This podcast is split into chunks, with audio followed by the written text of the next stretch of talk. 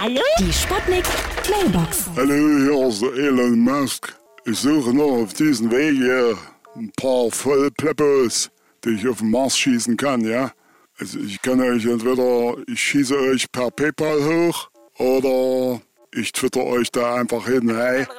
So, oh, ich muss jetzt mal auflegen. Warte mal, hier ist gerade ein, ein gewisser Nikola Tesla, der mich voll quäkt, weil ich seinen Namen verwendet habe. Damit, warte mal. Hier ist der Kommissar Meiner. Ich sage immer, wozu denn ein Abo auf einer Internetseite, um sich mal in, hinter die Binde zu zwitschern? Ja? Ja? Hallo?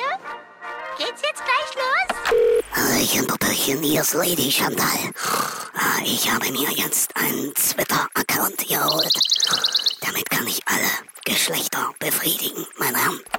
Hier, pass mal auf. Dieser Elon Musk ist doch der von den Musketiere gewesen, ja? Naja, jedenfalls, ich hab gehört gekriegt, dass der ein unbemanntes Flugobjekt besitzt.